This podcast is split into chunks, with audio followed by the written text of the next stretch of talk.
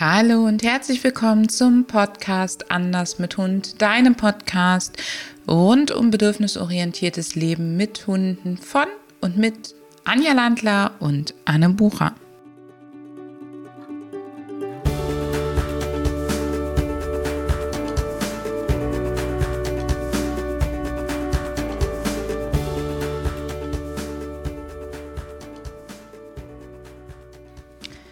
Herzlich willkommen zu unserer heutigen Podcast-Episode, in der es sich um Konflikte drehen soll. Aber nicht um alle Arten von Konflikten. Also wir drehen uns heute gar nicht so um die Konflikte von Individuen miteinander, sondern dann, wenn in deinem Hund oder auch in dir ein Konflikt wütet. Also über sogenannte Motivationskonflikte sprechen wir heute. Anja, was sind Konflikte? Also Konflikte sind ähm, Uneinigkeiten. Wenn eben zum Beispiel, du hast es schon erwähnt, Motivationen aufeinandertreffen, jetzt im Hund, also im Individuum selbst, die ähm, nicht miteinander vereinbar sind. Das ist ein Konflikt.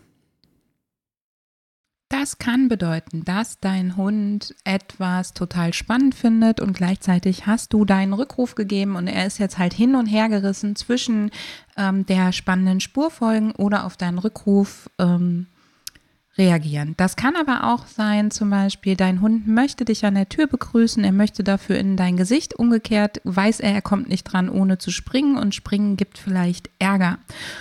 Das kann ein Konflikt sein. Ein weiterer Konflikt kann sein, das kennst du auch, dass ein Hund etwas furchtbar, furchtbar spannend findet und es ihm gleichzeitig Angst macht. Ähm, vielleicht hast du schon in einer unserer Podcast-Episoden gehört, dass wir zum Beispiel Hunde nicht in bedrohliche Situationen mit dem Leckerchen reinlocken. Du kennst so den Klassiker, die Menschen halten dem Hund ein Bröckchen Futter hin, um ihn anzulocken. Und da siehst du riesig, riesig viel Konflikt. Der Hund wird immer, immer länger. Und erst wenn er den Keks genommen und damit abgezwitschert hat, ist der Konflikt eigentlich vorbei. Und du erreichst damit leider genau das Falsche, nämlich dass der Hund lernt von dem Menschen weg, tut mir gut, weil das löst den Konflikt, also löst ihn auf. Und ähm, Konflikte sind also widerstreitende Motivationen, Emotionen oder Bedürfnisse, die gleichzeitig im Hund stattfinden und für, wo der Hund sich nicht ad hoc für eine entscheiden kann.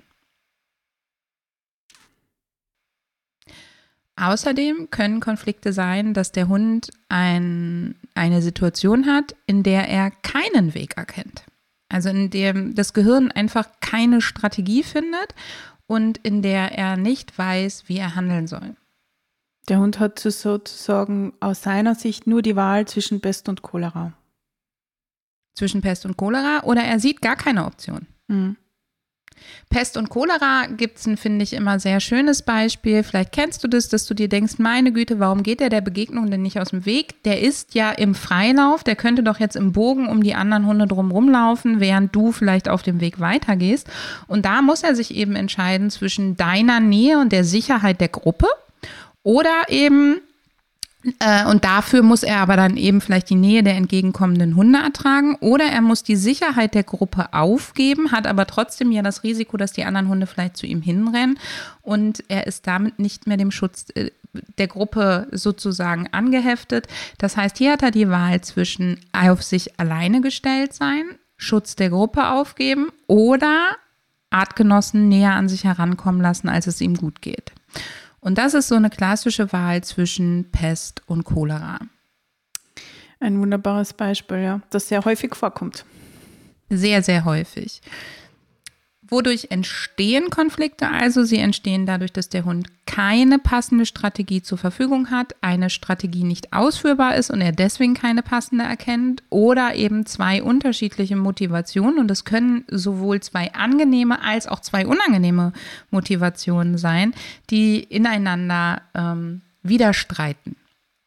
Ja. Im Übrigen geht, geht uns Menschen das aus. So, Anja, hast du ein gutes Beispiel für uns Menschen? Ja, ich habe den Speisekartenkonflikt gerade im Kopf gehabt. die Wahl zwischen vielen angenehmen Möglichkeiten ähm, kann auch immer einen sehr großen Konflikt auslösen. Bei mir ist das so, wenn du mich fragst, welches Eis ich will. Möchtest du dieses oder jenes Eis? Beide ist zu Beides gierig. und.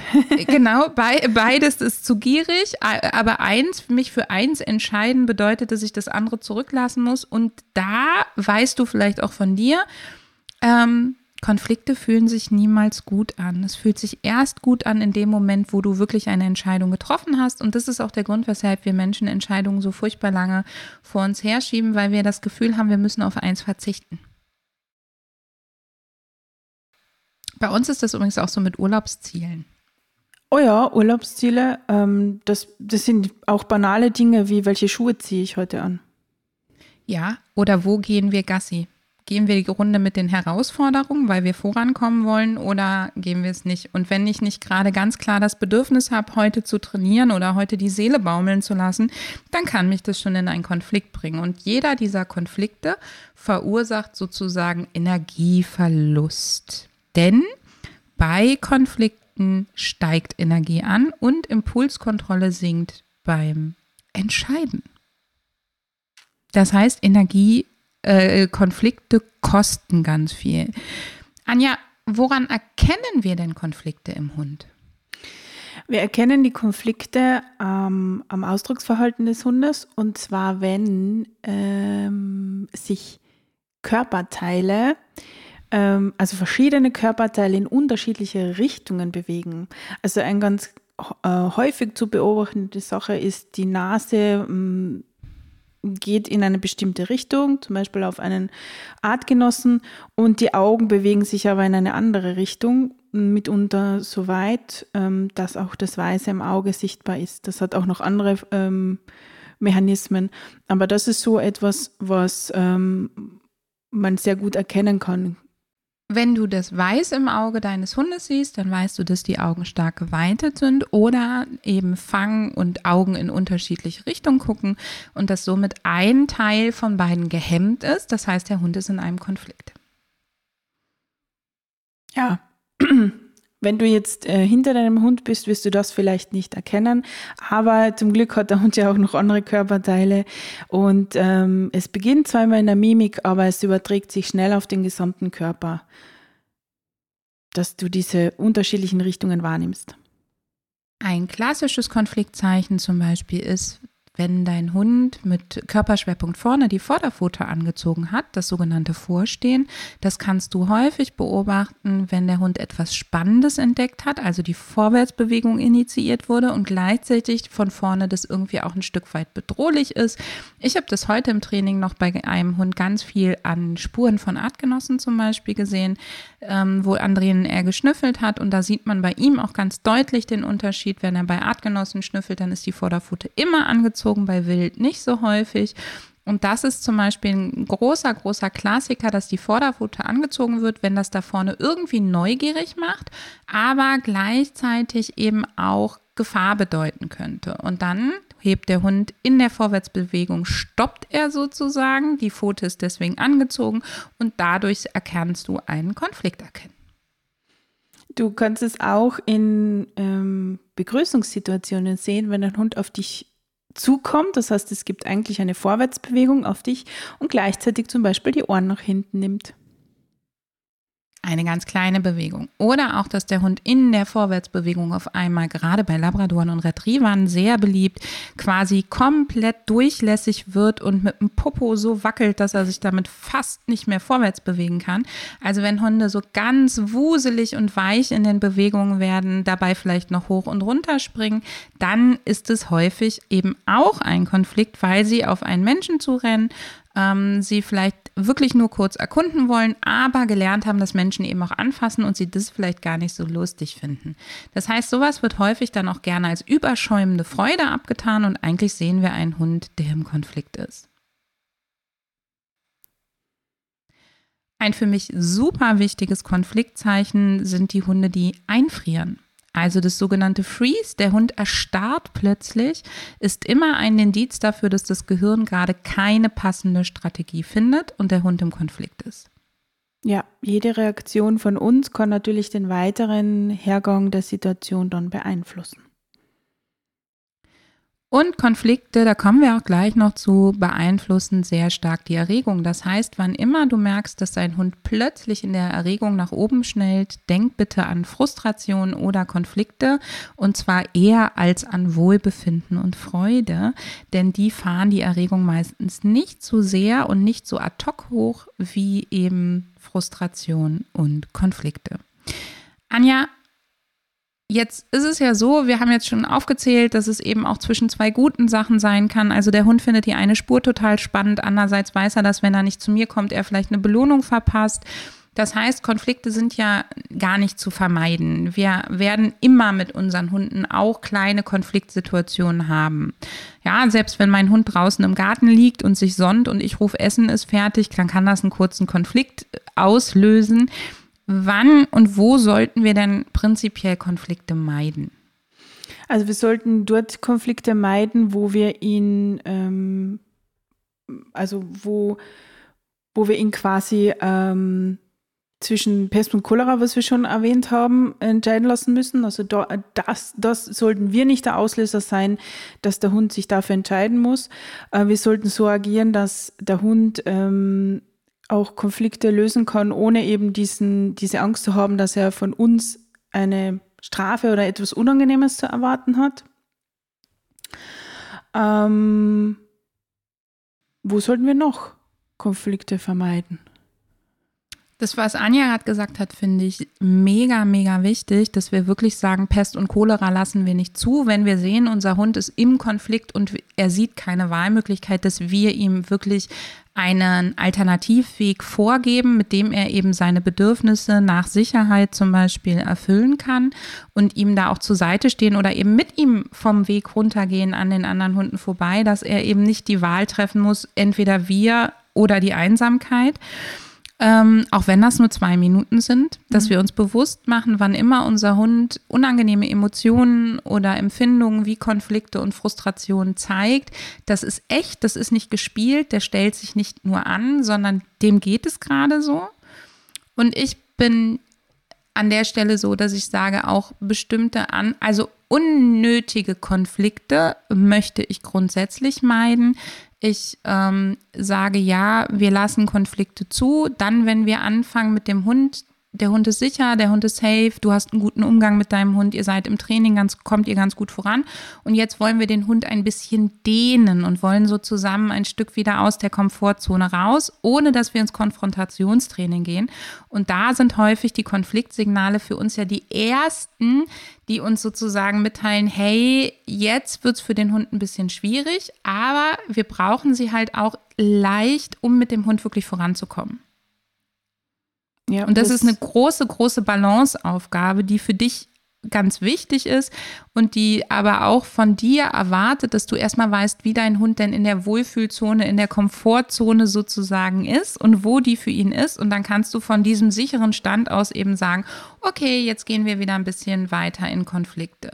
Ich lasse auch Konflikte in der Mehrhundehaltung durchaus miteinander ablaufen, solange ich sehe, es wird für niemanden so bedrohlich, dass er wirklich deutliche Angst zeigt.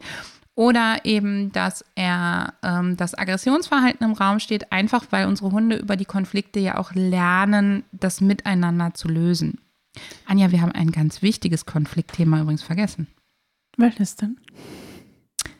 Wir wollten ja nicht über Konflikte miteinander sprechen, aber trotzdem noch der Hinweis, dass Ach. das dass die klassischen Spielsignale, wie zum Beispiel die Vorderkörpertiefstellung, eben auch auf Konflikte mit den Artgenossen hinweisen. Und das Spielen unter erwachsenen Hunden halt auch dazu dient, diese Konflikte ohne Aggression zu klären. Ja, ein sehr, sehr wichtiger Hinweis. Und das ist, entsteht nicht nur unter Artgenossen, das ist auch, ähm, das kann natürlich auch mit Menschen entstehen, mit Kindern zum Beispiel. Da gibt es auch häufige Konflikte. Ja. Ähm, ich meide Konflikte auch dann ganz besonders, wenn ich weiß, dass mal auf meinen Hund heute noch Herausforderungen warten. Also wenn ich weiß, ich will nachher noch ein Begegnungstraining machen oder Mensch, die letzten Tage waren eh schwierig oder er ist gerade nicht so gut drauf, es geht ihm gesundheitlich nicht so gut, dann achte ich darauf, dass ich Konflikte vermeide, indem ich entweder von vornherein gar nicht in die Situation gehe, wo er relativ viele Konflikte hat oder ihm sehr schnell raushelfe aus den Konflikten, beziehungsweise auch mal seinem Willen nachgebe. Ja, diesen zweiten Punkt, den, diesen Aspekt finde ich auch interessant. Also man kann es ja nicht immer vermeiden, aber wenn man merkt, der Hund ist im Konflikt und es ist sehr wahrscheinlich, dass der den nicht schnell genug lösen kann, dann interveniere ich. Und ich interveniere, indem ich ihm Angebote mache. Häufig erkennst du übrigens, dass dein Hund gerade einen Konflikt löst, häufig indem er zum Beispiel gähnt. Gähnen ist häufig in dem Moment, wo Entscheidungen getroffen werden. Und nach Lösung eines Konfliktes siehst du häufig das Schütteln. Ja. Oder Wälzen. Ja, Wälzen oder manchmal auch, je nach Situation, Strecken. Dehnen und Strecken, mhm. genau. Das heißt, du merkst schon, und da kommen wir im nächsten Podcast auch nochmal drauf, Konflikte und Stress hängen sehr, sehr eng miteinander und beim nächsten Mal gehen wir eben auf sie ein, denn sie sind ein bisschen wie Pech und Schwefel. Anja, warum haben Konflikte Einfluss auf die Erregung deines Hundes? Also wir haben ja eben schon gesagt, manche springen, manche fangen auch an zu bellen übrigens im Konflikt. Ähm, also warum haben sie Einfluss auf die Erregung und welchen Einfluss haben sie in der Regel? Also ein Konflikt äh, bedeutet ja, dass der Hund sich in dem Moment gerade unwohl fühlt und er braucht eine Lösung. Und damit diese Lösung stattfinden kann, braucht der Körper Energie. Und wenn Energie bereitgestellt wird, dann steigt auch die Erregung. Es muss auch die Erregung steigern, damit er bereit ist zu handeln. Das heißt, Konflikte erhöhen die Erregung und wenn du mit deinem Hund im Alltag ein Erregungsproblem hast und denkst, boah, ich habe so einen Hibbelhund, ich habe so einen hyperaktiven Hund, ähm, dann ist es häufig so, dass die einfach ganz, ganz viele Konflikte haben oder ganz häufig frustriert sind. Frustration und Konflikte hängen auch sehr, sehr eng zusammen. Wir haben ja schon gesagt, Konflikte entstehen auch, wenn der Hund keine Strategie hat, mit der Situation umzugehen. Und es ist zum Beispiel, wenn Erwartungshaltungen nicht erfüllt werden, beziehungsweise erwartete Dinge ausbleiben. Ähm, dann hat er einen Konflikt und ist frustriert und dann schießt sich das natürlich zusammen ganz schnell durch die Decke. Mhm.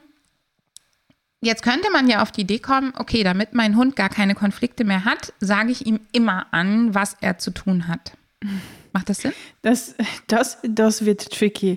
Naja, also du willst doch keinen Hund haben, der rund um die Uhr von dir abhängig ist und von davon, dass du für ihn die Dinge löst. Also das ist sicher nicht die, die Lösung der ganzen Sache. Anne, du hast ja früher schon erwähnt, ähm, an einem gewissen Punkt im Training beginnen wir bewusst auch ähm, an die Grenzen zu gehen oder Grenzen auszudehnen. Und da brauchen wir diese Konflikte, da brauchen, die brauchen wir zum Beispiel, um zu sehen, ob der Hund jetzt dafür schon eine Lösungsstrategie entwickelt hat. Also nein, wir machen nicht alles für den Hund in diesen Trainings im Übrigen nur nochmal, damit du das weißt, wir machen da wirklich kein Konfrontationstraining, sondern wir achten sehr fein auf die ersten Konfliktsignale mhm. des Hundes und sobald er eine Entscheidung fällt, die für uns halbwegs in Ordnung ist, wird die richtig, richtig gut verstärkt. Das heißt, wir überlassen den Hunden an der Stelle die Wahl und fördern alles, was wir sehen wollen. Und natürlich fördern wir das, was wir sehen wollen, auch schon vorher ähm, so dass sie auch viel schneller auf die Idee kommen, eben die Dinge zu zeigen als Konfliktlösungsstrategie, die wir von ihnen sehen wollen. Das ist eben der große Unterschied, ob man in Situationen reingeht, in denen der Hund noch nicht so gewachsen ist und man ihm dann sagt, nee, das wollen wir nicht. Oder ob man sagt, hey, wir gehen an die Situationen heran, denen er noch nicht so ganz gewachsen ist, nähern uns langsam an und fördern alles, was wir gut finden. Das ist eben unser Weg. Und dabei ist es nicht das Ziel, möglichst viele Konflikte auszuhalten oder zu erleben, sondern das Ziel ist es, die ersten Konfliktsignale des Hundes zu erkennen, dann seine bevorzugte Strategie, wenn sie für uns gesellschaftskonform ist, richtig, richtig gut zu verstärken, weil dann wird er beim nächsten Mal schon gar nicht mehr so in den Konflikt kommen, weil die Lösung für ihn sich ja richtig fett gelohnt hat. Und dann kann er beim nächsten Mal viel früher darauf zurückgreifen und so kannst du im Prinzip die Konflikte immer weiter nach hinten schieben. Das heißt, sie entstehen immer später, sie entstehen immer weniger. Das ist auch ein Grund, weshalb wir den Hunden total gerne die Entscheidung entlassen. Wir können ihnen damit helfen, auch ohne unsere Unterstützung nachhaltig ihre Konflikte zu lösen und weniger Konflikte zu empfinden. Und selber natürlich auch viel entspannter mit ihnen spazieren gehen, wenn wir wissen, sie schaffen das von ganz, ganz alleine. Es bedarf dafür natürlich im ersten Step eine ganze Menge Aufmerksamkeit von dir. Im dritten und vierten Step ist es dann aber so, dass du immer weniger Aufmerksamkeit brauchst. Das heißt, unser Denken dabei ist einfach, hey, lieber mal ein, zwei Jahre wirklich gut in Training investieren oder drei, vier Monate, je nachdem, wie groß das Problem ist und was du vielleicht vorher schon alles probiert hast. Und dann aber die anderen Jahre mit dem Hund wirklich so verbringen können, dass man wirklich sagt, hey, wir genießen beide total den Spaziergang, der wird richtig entspannt und wir können beide die Umwelt so richtig tanken und aufsagen und uns auch aufeinander verlassen. Ja, du siehst, das ist, das Ganze ist also ein Prozess, wenn du dich das erste Mal mit Konflikten beschäftigst, wirst du ähm, in die Beobachtung gehen, wirst viel sehen. Wichtig ist dabei dann eben nicht selbst in den Konflikt zu kommen und zu sagen, oh, äh, was mache ich jetzt? Ähm, darf ich meinem Hund helfen? Darf ich dem nicht helfen? Grundsätzlich darfst du ihn immer unterstützen. Ähm, und da weiterzugehen und zu sagen, okay, ich, ich unterstütze ihn so, dass er nachhaltig auch mich für die, diese ganze Situation vielleicht nicht mehr braucht, je nachdem, um was es geht. Ähm, und dann wirst du im Laufe der Zeit ähm, auch dich ein bisschen rausnehmen können. Der Hund lernt neue Strategien können. Und so wie, das, so wie Anne dieses schöne Bild jetzt in meinen Kopf gemalt hat, ähm, du kannst dann wirklich schön nebeneinander durchs Leben gehen und ähm, weißt, dass dein Hund handlungsfähig bleibt. Das heißt, du schleichst deine Unterstützung dann Stück für Stück wieder aus. An der Stelle, was für mich immer elementar ist, ist, dass es nicht heißt, dass unsere Hunde machen dürfen, was sie wollen, sondern dass wir eben sehr klar kommunizieren Mm, ich habe meinen Hund an der Leine, der verlässt den Weg, geht bis ans Leinenende, die Leine wird stramm, dann gehe ich dem nicht hinterher, sondern dann bleibe ich an Ort und Stelle, weil der Deal ist eben, er hat den Leinenradius zum freien Bewegen. Das ist für uns Leinenführigkeit. Er hat den Leinenradius frei zum Bewegen. Die Leine hat nicht stramm zu werden, aber ich habe die Leinenlänge ja vorher in der Hand. Ich kann das ein bisschen bestimmen und dann bleibe ich auch wirklich mit meinen Füßen auf dem Weg und nicht, wenn er beharrlich da steht und noch ein bisschen zieht, gehe ich dann doch noch mal drei Schritte dahinter, weil das würde beim nächsten Mal für ihn wieder mehr Konflikte auslösen, weil er nicht weiß, wann bin ich so beharrlich und wann nicht. Und ich lasse auch meine Hunde immer wieder freundlich. Also ich finde meine Hunde, ich ziehe sie nicht von etwas weg, sondern ich warte dann auf sie und bin genauso stur sozusagen wie sie, wenn sie in eine andere Richtung gehen wollen und warte dann. Und wenn sie dann zu mir aufschließen, dann gibt es eben eine Belohnung dafür, sodass sie auch da lernen, dass sie, wenn ich einfach sage, wir gehen jetzt hier entlang und ich sage das bestimmt, mit bestimmt meine ich nicht grob, sondern ich drehe mich in die Richtung, in die ich gehen will. Ich spreche meine Hunde an und sage, hey, wir gehen hier entlang. Dann ist es auch so. Und wenn es irgendeinen Grund gibt, dass ich sage, oh Gott, die haben recht, wir sollten doch in ihre Richtung gehen, dann rufe ich sie einmal kurz zu mir, lasse sie was bei mir machen und dann gehen wir als Belohnung in die Richtung, in die sie eigentlich wollten. Aber ich lasse mich eben zum Beispiel nicht durch die Gegend schleifen. Mal und mal nicht.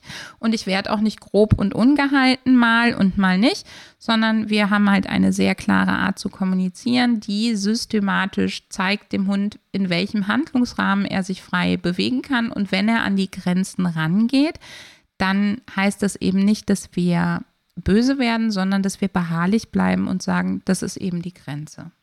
Ja, ein Laissez-faire würde, so wie du sagst, nur zu mehr Konflikten führen und ähm, eine, eine klare Struktur vorzugeben und dennoch freundlich zu bleiben, das ist möglich. Ja, das Absolut.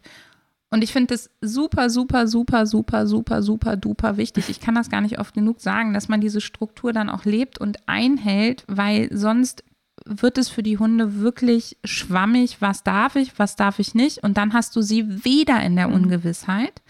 Und ähm, Grenzen dürfen sich verschieben. Also du musst nicht am ersten Tag mit deinem Hund alle Grenzen festzurren, sondern sie dürfen sich verschieben und mit mehr mit einem besseren Rückruf kommt auch mehr Freiheit sozusagen zum Beispiel. Also das darf sich Stück für Stück verändern. Nur für den Moment solltest du immer klar in deiner Kommunikation sein. Ansonsten wird es für den Hund total schwammig. Und dann hast du eben keine Sicherheit mehr für deinen Hund, sondern erhöhst die Konflikte. Das heißt, wie so oft im Leben bedeutet es auch bei Konflikten, halte Auge darauf, Konflikte fühlen sich niemals gut an. Sie erhöhen in den meisten Fällen die Erregung. Sie fühlen sich nicht gut an und verringern deswegen die Motivation, solche Situationen zu erleben. Achte darauf, dass dein Hund nicht zu viele hat. Geh aber auch nicht jedem Konflikt sofort aus dem Weg, sondern wenn du mit deinem Hund im Alltag eine gute Wohlfühlbalance hast, dann nutze Situationen, in denen du erste Konfliktanzeichen erkennst. Dafür musst du Ausdrucksverhalten lesen können um auch wieder aus eurer Komfortzone gemeinsam herauszuwachsen und falle umgekehrt auch nicht in das andere Extrem, nur noch laissez-faire mit deinem Hund zu arbeiten und gar keine Struktur mehr vorzugehen. Das Ziel ist es, dass du einen freundlichen, wertschätzenden Umgang strukturiert und systematisch mit deinem Hund pflegst, weil das die idealen Rahmenbedingungen für ihn und sein Verhalten vorgibt.